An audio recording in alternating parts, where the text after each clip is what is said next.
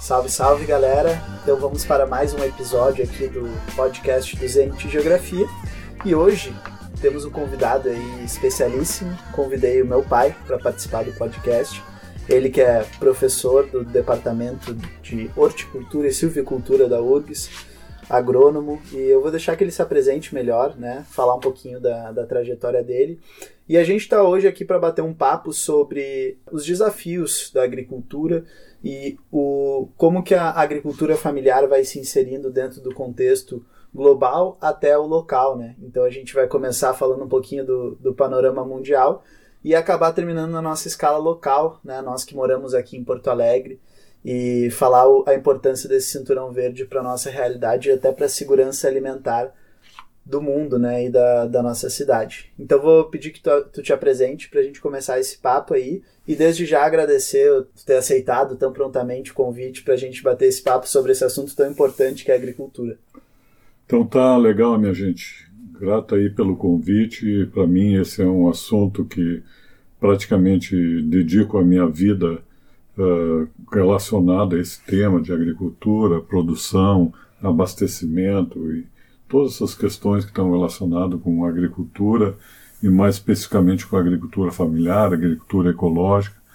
Então eu fiz o meu mestrado na área de sociologia rural aqui na URGS e fiz também meu doutorado aqui em desenvolvimento rural. E sou professor então do curso de agronomia. E também oriento e, e sou professor no programa de pós-graduação em desenvolvimento rural que é ligado à faculdade de economia. E também uh, dou aula também no curso de educação do campo que está vinculado à faculdade de educação. E essa conjunto de atividades uh, permite assim a, a possibilidade de conhecer um público bem diverso, diversas áreas, diversas trajetórias de formação, que para mim é uma, uma alegria.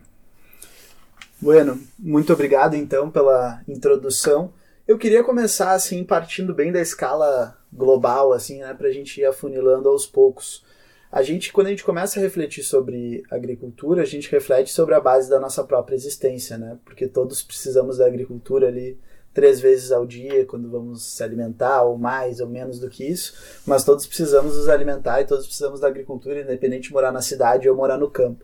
Como é que tu vê essa questão de que a gente, uh, em 1950, tinha uma população de 2,5 bilhões de habitantes e a previsão que a gente chegue em 2050 com 9, em torno de 9 bilhões de habitantes.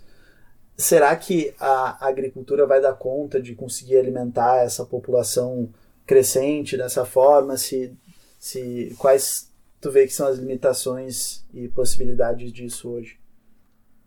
Olha, esse tema é um tema que percorre um pouco a discussão sobre a questão da agricultura e sobre a questão, inclusive, da ecologia, desenvolvimento como um todo. Inclusive, talvez um dos textos, artigos que foi, marcou uma época que foi um pouco antes da primeira Conferência Internacional de Meio Ambiente, que foi em Estocolmo, uh, em 1979, que foi um trabalho que foi desenvolvido pelo Clube de Roma, e onde que esse trabalho de, do, do Clube de Roma chamava Limites do Crescimento. Esse trabalho ele fazia, de certa forma, revisitava a tese malthusiana dizendo que a população crescia em nível geométrico, enquanto a produção, como um todo, crescia em nível aritmético, né? ou seja, mostrando que haveria um desencontro entre esses dois pontos. Porém, eh, a gente sabe que tanto a tese malthusiana como essa tese neomalthusiana, elas não, não se confirmaram efetivamente. Uh, por quê? Porque houveram alguns fatores, principalmente nível tecnológico, que permitiram né, a ampliação da produção e da produtividade de determinadas culturas em determinados países. Isso não, não indica uma visão uh, que a gente possa se iludir com uma visão uh, excessivamente otimista, porque a questão da fome, que também é uma questão bastante discutida no Brasil. Nós temos desde o Josué de Castro, que começou a discutir a questão da fome no Brasil, até os dias atuais, outras questões têm que ser discutidas. Uma delas é a distribuição, porque não pode simplesmente aumentar a produção se não houver uma distribuição equitativa do que é produzido e ter, digamos, uma forma energeticamente mais eficiente de se produzir alimentos e fazer chegar da produção ao consumo. Então, é uma, é uma discussão bastante ampla, né? mas, uh, por exemplo, se nós vamos olhar esse processo da modernização da agricultura, que inicia basicamente final da década de 60, início da década de 70, são alguns poucos anos, né, onde que se eh, vendeu uma ideia de aumento da produtividade, salvar, uh, resolver a questão da fome no mundo, mas que grande parte desse projeto era um projeto ideológico que causou muitos problemas sociais e ambientais no mundo inteiro. Se a gente olhar a história da agricultura no mundo, por exemplo, nós vamos perceber que ao longo das margens do Nilo se desenvolveu em torno de 5 mil anos de agricultura, utilizando né, as cheias do Nilo, como se chama, e com base em intervenções tecnológicas que foram feitas de barragens, esse processo deixou de ocorrer. Então, entender a agricultura como um sistema, né, um sistema de produção de alimento, de utilização e maximização das forças da natureza, otimizando os sistemas produtivos, que leva um pouco essa discussão hoje da questão da sustentabilidade, agroecologia como um todo, parece ser as grandes chaves ao lado de diminuir as assimetrias econômicas e sociais e as inequidades que tem em nível internacional. Acaba que toda essa questão assim do da ideia do Malthus, né, de que ah não, a gente tem um crescimento aritmético da produção de alimentos, geométrico da produção de pessoas, ou seja, a população se multiplica enquanto os alimentos crescem de uma forma linear, né?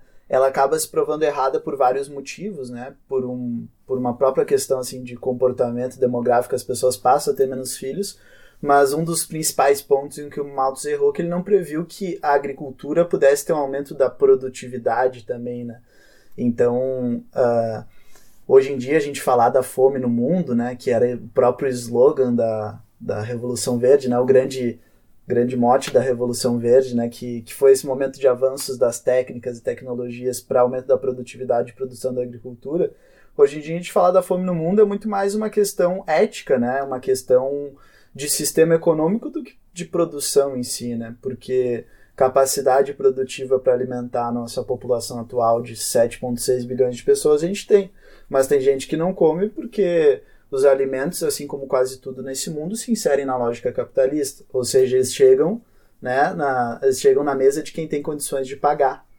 Né? E nesse sentido, uh, tem as, as várias, os vários modelos de agricultura que os que estão inseridos numa lógica muito mais global, eles acabam sendo muito mais uh, vendidos pela questão assim de mercado e os que estão mais próximos do consumidor né, eles atendem um mercado mais, mais local. Né? É muito doido a gente pensar que nesse mundo globalizado, um dos principais produtos de exportação do Brasil para a China é a soja, né? sendo que cada um está em um lado do mundo, basicamente. Né?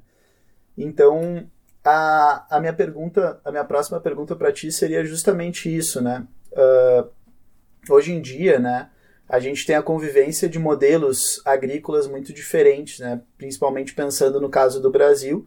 E no Brasil, nos anos 70, tinha metade da população no campo, metade da população nas cidades. Hoje, 8 em cada 10 brasileiros moram nas cidades. Né? E a gente vê que a produção e a produtividade aumentou bastante. Né? Então, existe um caminho convergente assim entre evolução da tecnologia no campo e ao mesmo tempo uma algo não tão ganancioso que acaba restringindo o acesso das pessoas à alimentação? Olha, uh, eu acho que a questão, e, na verdade, quando a gente envolve essa questão de discutir a agricultura, tem que, teria que pensar todo o, o sistema, né? Desde o sistema de, de produção, de crédito como um todo, até o sistema de abastecimento. A gente sabe que hoje eh, grande parte da população brasileira se alimenta baseado no que a gente chama sistemas alimentares hegemônicos, que é dominado por um pequeno número de grandes empresas que estão praticamente em toda a cadeia produtiva e fazem com que ocorra um distanciamento entre a produção e o consumo, ou seja, os produtores querendo vender, né, uh, e os consumidores querendo comer, e, e no, no, digamos assim, no meio da cadeia, grandes uh, empresas atacadistas que estreitam esse fluxo direto entre a produção e o consumo. E muito desse processo todo é um processo político. A gente sabe que hoje, né, uh, grande parte do, digamos, do abastecimento alimentar, ele é feito com base em supermercados. Porém, se existissem políticas públicas, existe uma discussão em nível internacional de pensar, de criar o que chamam de comunidades resilientes, de ter um entorno produtivo ao longo de grandes centros metropolitanos, que envolva agricultura urbana, periurbana e outros sistemas desse gênero, que possam uh, abastecer né, esses centros uh, metropolitanos, né, fazendo com que o alimento entre a produção e o consumo uh, percorram pequenas distâncias, que existe uma aproximação entre a produção e o consumo e que isso seja, do ponto de vista energético, uh, digamos assim, mais simples e mais barato. Mas isso ele só pode ser estruturado se houverem políticas públicas que possam aprimorar né, esse sistema como um todo. Então, acho que essa é uma das grandes questões que estão sendo colocadas hoje. E uma das coisas que a gente tem ao longo do tempo, teve um autor que ele criou um termo que chama quality turn, né, a virada da qualidade. A ideia de que, a partir de um determinado momento, parte da, da população uh, mundial, e é um fenômeno que eu venho ocorrendo em vários países do mundo, começou a questionar né, os sistemas alimentares hegemônicos. E aí a gente tem vários casos que ocorreram em nível internacional para colocar isso em questionamento. Uma delas é a questão que houve na Europa da vaca louca, que foi alimentação de animais baseada em proteína animal, levando a uma, uma doença né, uh, e contagiosa e que começou a ter grandes problemas em relação ao rebanho bovino, principalmente na Europa. Depois teve a contaminação de dioxina, que é um elemento extremamente tóxico, uh, que também estava relacionado com a, com a forma de produção né, e os controles produtivos como um todo. E também a questão uh, que teve um impacto relativo à saúde, que foi o que a gente chama dos ultraprocessados, né?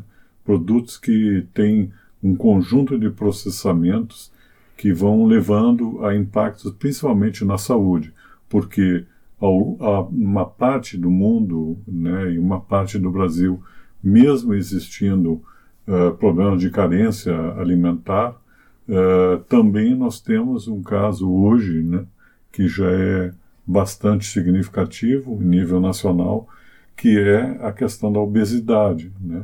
E a obesidade, muitas vezes, ela não é simplesmente o excesso de alimento, é uma má nutrição baseada em produtos muito ricos em calorias e às vezes pobre em nutrição, né, do ponto de vista nutricional. Por isso que o, o trabalho da segurança alimentar e nutricional, né, que foi criado, o Guia Brasileiro de Alimentação, uh, de Segurança Alimentar e Nutricional, leva essas questões em conta para termos uh, mais próximo né, alimentos mais saudáveis e que tenham menor uh, utilização de agroquímicos como um todo, né, que se voltem para uma agricultura de base ecológica ou de base agroecológica. Muito interessante isso que tu falou. Eu queria, uh, inclusive, comentar né, sobre essa questão de que pensando nesses sistemas alimentares hegemônicos, né, eles também são locais de algum lugar, né, por mais que esse local esteja distante. E isso leva para até a reflexão do próprio conceito de pegada ecológica, né, que às vezes tu consumir um alimento que vem de muito distante acaba representando um uso de combustíveis fósseis, um uso de energia, sendo que às vezes tu tem uma produção local e, e a importância né, desse cinturão verde que a gente vai chegar lá. Mas antes da gente comentar um pouquinho sobre uh, segurança alimentar no contexto da região metropolitana de Porto Alegre, eu queria te perguntar um pouquinho sobre a questão de um dado que foi divulgado do Ministério do Desenvolvimento Agrário uns cinco anos atrás, mais ou menos, que dizia que 70% da comida que chegava na mesa do brasileiro ela vinha da agricultura familiar. Mas, ao mesmo tempo, o Brasil se projeta, né, em termos de comércio internacional, como uma potência agroexportadora, daí a gente vê né, o avanço do desmatamento na Amazônia, o avanço do desmatamento, queimadas no Cerrado, e, e, e, enquanto principal produto de exportação, algo que é muito significativo, né? Tu pensa na economia de um país, a primeira coisa que tu vai ver é a pauta de exportações, e está lá liderando né, a produção da soja. Então a gente tem né, o brasileiro se alimentando muito mais da agricultura familiar, né, 70%, conforme esse dado, mas ao mesmo tempo né, esse esse essa questão de ser um país agroexportador, às vezes até colocado como um celeiro agrícola. Como que é a convivência desses dois modelos de agricultura e a importância de cada um deles assim?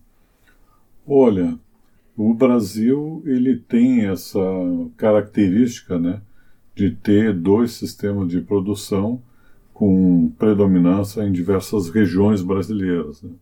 Talvez seja um fator é, importante em termos de de melhoria, né, ou, ou, digamos, ampliação da produção e também da produtividade, foi a conquista do Centro-Oeste, porque o Centro-Oeste, chamado Cerrado brasileiro, ele se considerava até um determinado momento, com o conhecimento te tecnológico que se tinha, é, como uma área pouco produtiva ou nada produtivo, e com o desenvolvimento tecnológico, correção de solo e outros uh, recursos tecnológicos, se desenvolveu uma grande área de produção, uh, mas essa área de produção, praticamente toda ela voltada ao mercado externo.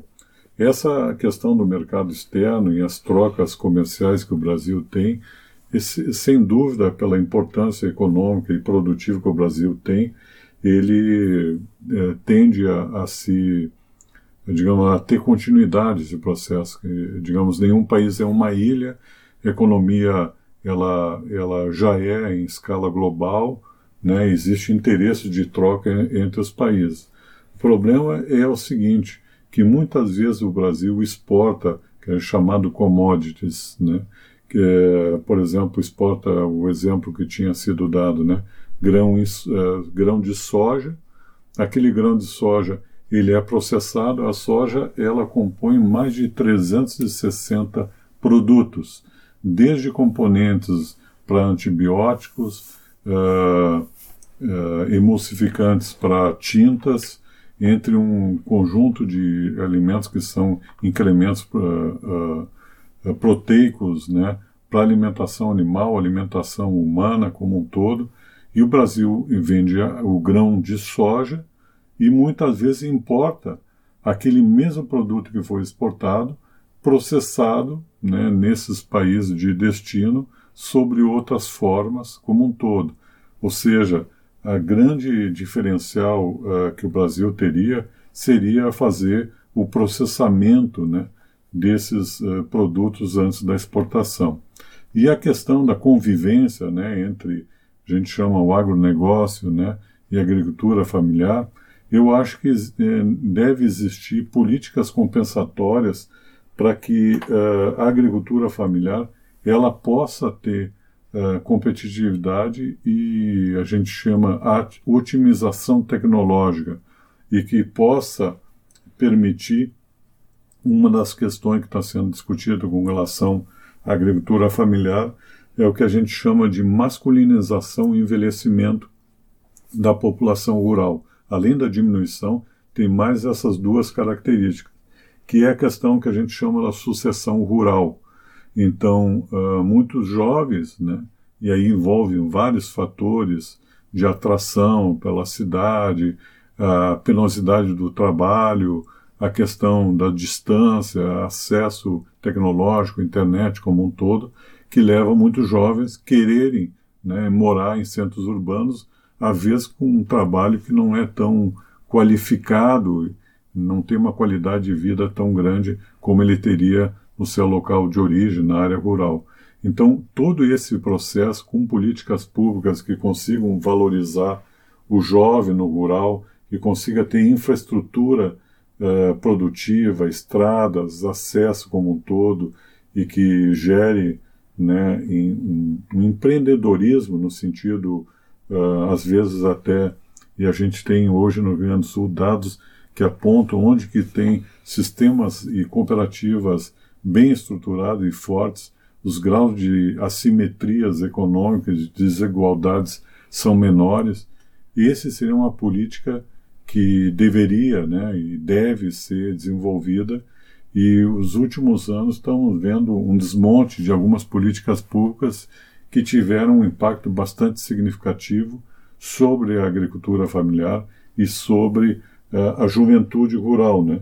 E citando principalmente dois programas, que é o Programa de Aquisição de Alimentos e o Programa Nacional de Alimentação Escolar, que tinha como uma das suas exigências que 80% da alimentação, da merenda escolar, como era chamada antigamente, ela pudesse ser proveniente da agricultura familiar, né, da própria região, do próprio município, né, nível territorial.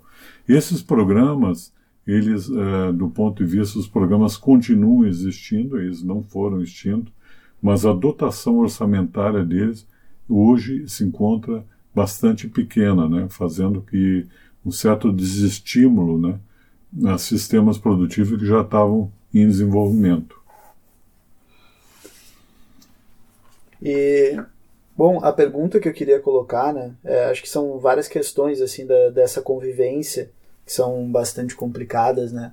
E eu vejo que até tem um impacto de certa forma fundiário, né, da pressão do grande proprietário com relação ao pequeno proprietário, mas que né, aquele dado que a gente falou de 8 em cada 10 brasileiros morando em cidades, a gente tem que pensar que são pessoas que, na sua maior parte, não produzem alimentos, né? Os produzem uma pequena hortinha, alguma coisinha, então são completamente dependentes da agricultura. E isso a gente vê o quanto que a gente tem uma possibilidade de viabilidade econômica dos agricultores que se encontram naquela região chamada de cinturão verde, né? Que seria ao redor desses grandes centros urbanos, que tu tem ali uma pessoas com poder aquisitivo e, e, possibilidades de comercialização, acho que mais fáceis, né?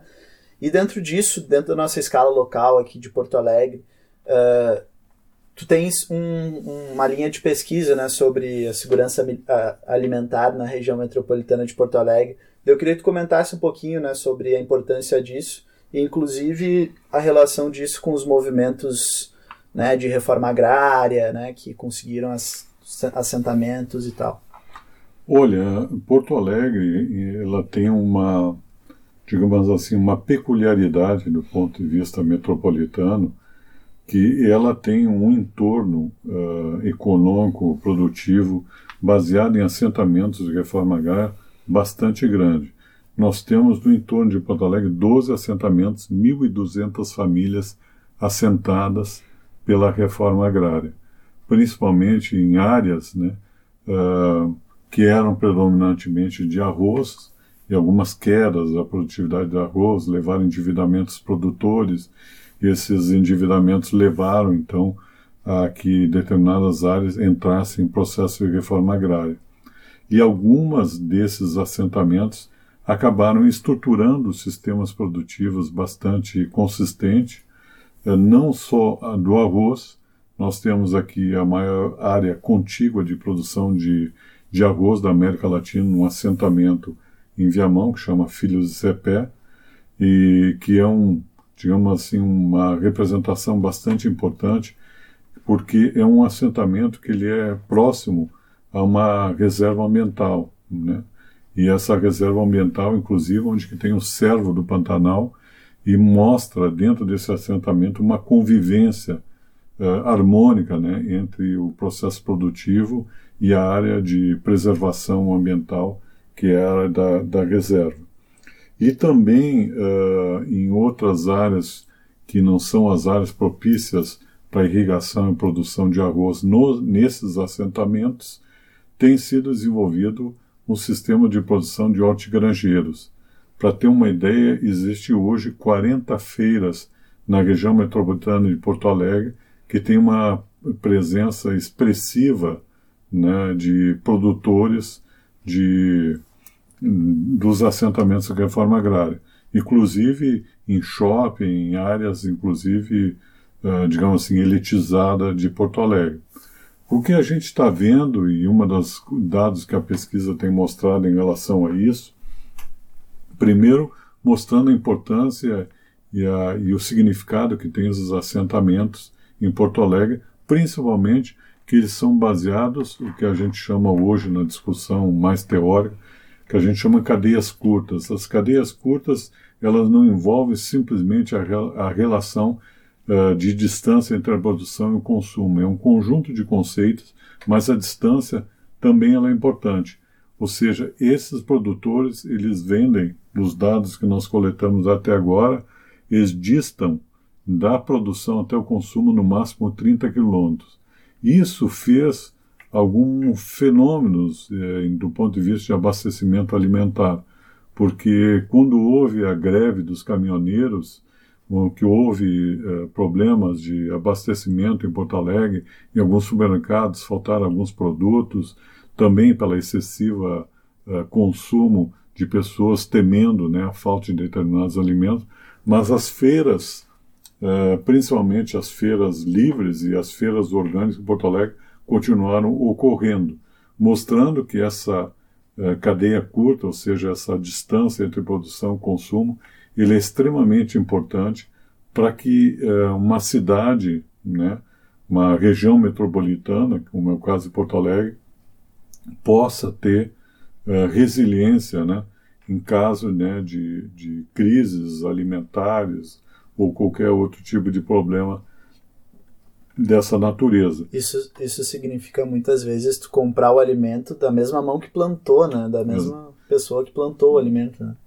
E na verdade que um dos aspectos que nós estamos estudando também e tentando fazer uma análise a respeito desse assunto, que as feiras de, de produtores, as feiras eh, aqui em Porto Alegre nós temos a, a feira da agricultura ecológica na José Bonifácio que já inteirou 30 anos, né, uh, ela cria não só um, um, um espaço uh, de, de mercadoria, de trocas como um todo, ele cria um espaço cognitivo, porque existe troca entre produtores e, e consumidores sobre o uso de determinados pro, produtos, uh, ele existe uma troca também afetiva, acabam se criando relações né, entre produtores e consumidores, e é um espaço, digamos assim, de, de, de lazer, de cultura, e, e essa é uma coisa bastante importante, né, de, de é, moradores né, urbanos, né, que tiveram ou têm uma relação, curiosidade de saber como que é a área da produção, haver essa troca dentro de uma feira de produtores. Né? E isso, uh, a Feira dos Agricultores Ecologistas, como um exemplo icônico e mais antigo, de mais de três décadas, e ela permitiu com que o movimento ambiental e a produção agroecológica no Estado se, se firmasse, porque uh, não adianta se ter uh, um sistema produtivo viável economicamente e ambientalmente se não tiver um sistema de escoamento e venda dos produtos que possa trazer um retorno econômico financeiro para os produtores. Então ela fecha um ciclo como um todo de abastecimento, um espaço cognitivo, afetivo, eh, produtivo e, e ambiental também. É muito legal trazer nessa escala assim, tipo, por exemplo, quando a gente fala naquele dado, né, de que o MST, né, os assentamentos criados pelo movimento pela reforma agrária do MST, é o maior produtor de arroz orgânico da América Latina, porque daí a gente entende que não é um, a agroecologia e mais especificamente não é uma questão ali de bicho grilagem, né? É uma questão de que é o que está principalmente na mesa da, das pessoas e que uh, as pessoas têm que buscar, né, cada vez mais consumir dessas cadeias curtas, né? Olhar toda a questão afetiva que tu comentou é bem importante, né? Olhar no olho de quem produziu o próprio alimento, né? Saber como que ele está produzindo e saber que a gente precisa dos agricultores, né? Mais do que a gente precisa de quase, to quase todas as outras profissões, né? Então é essencial isso. Uh, queria agradecer desde já a tua participação e, e te perguntar se queria deixar alguma mensagem assim final né, desse nosso podcast. Eu, eu acho que é, um dos poderes, né, é, cada vez mais tem sido usado, né, essa expressão dizendo que é, o alimento, né, é, também é uma, é, digamos assim, ele exerce, né, um, um poder, né, um poder de determinar qual é o tipo de ambiente, qual é o tipo de entorno que nós vamos ter, né, é, ou seja, alimentar, né, também é um ato político, né. Então, a partir do momento que nós escolhemos um alimento agroecológico, um alimento proveniente da agricultura familiar, que ele provém de cadeias curtas e que eu tenho essa relação mais diretamente com os produtores, eu estou fazendo com que esse tecido social, econômico e produtivo ele permaneça né, e tenha viabilidade. Por, pelo outro lado, se eu escolher me alimentar basicamente de produtos industrializados e ultraprocessados, isso vai ter um impacto na minha saúde, no ambiente e na sociedade como um todo. Né? Então, consumir né, é um poder que o, nós, né, consumidores, tem né, o poder de consumo, uh, determinando, ou pelo menos uh, criando alternativas de como a sociedade ela vai se constituir. Quero agradecer então o convite, é sempre muito bom a gente poder, através da, um podcast e de outros meios como um todo, e ampliando a consciência das pessoas sobre a produção, sobre o consumo, sobre a agricultura e, e tantos outros temas importantes no dia de hoje que o Samuel vem procurando divulgar através desse canal.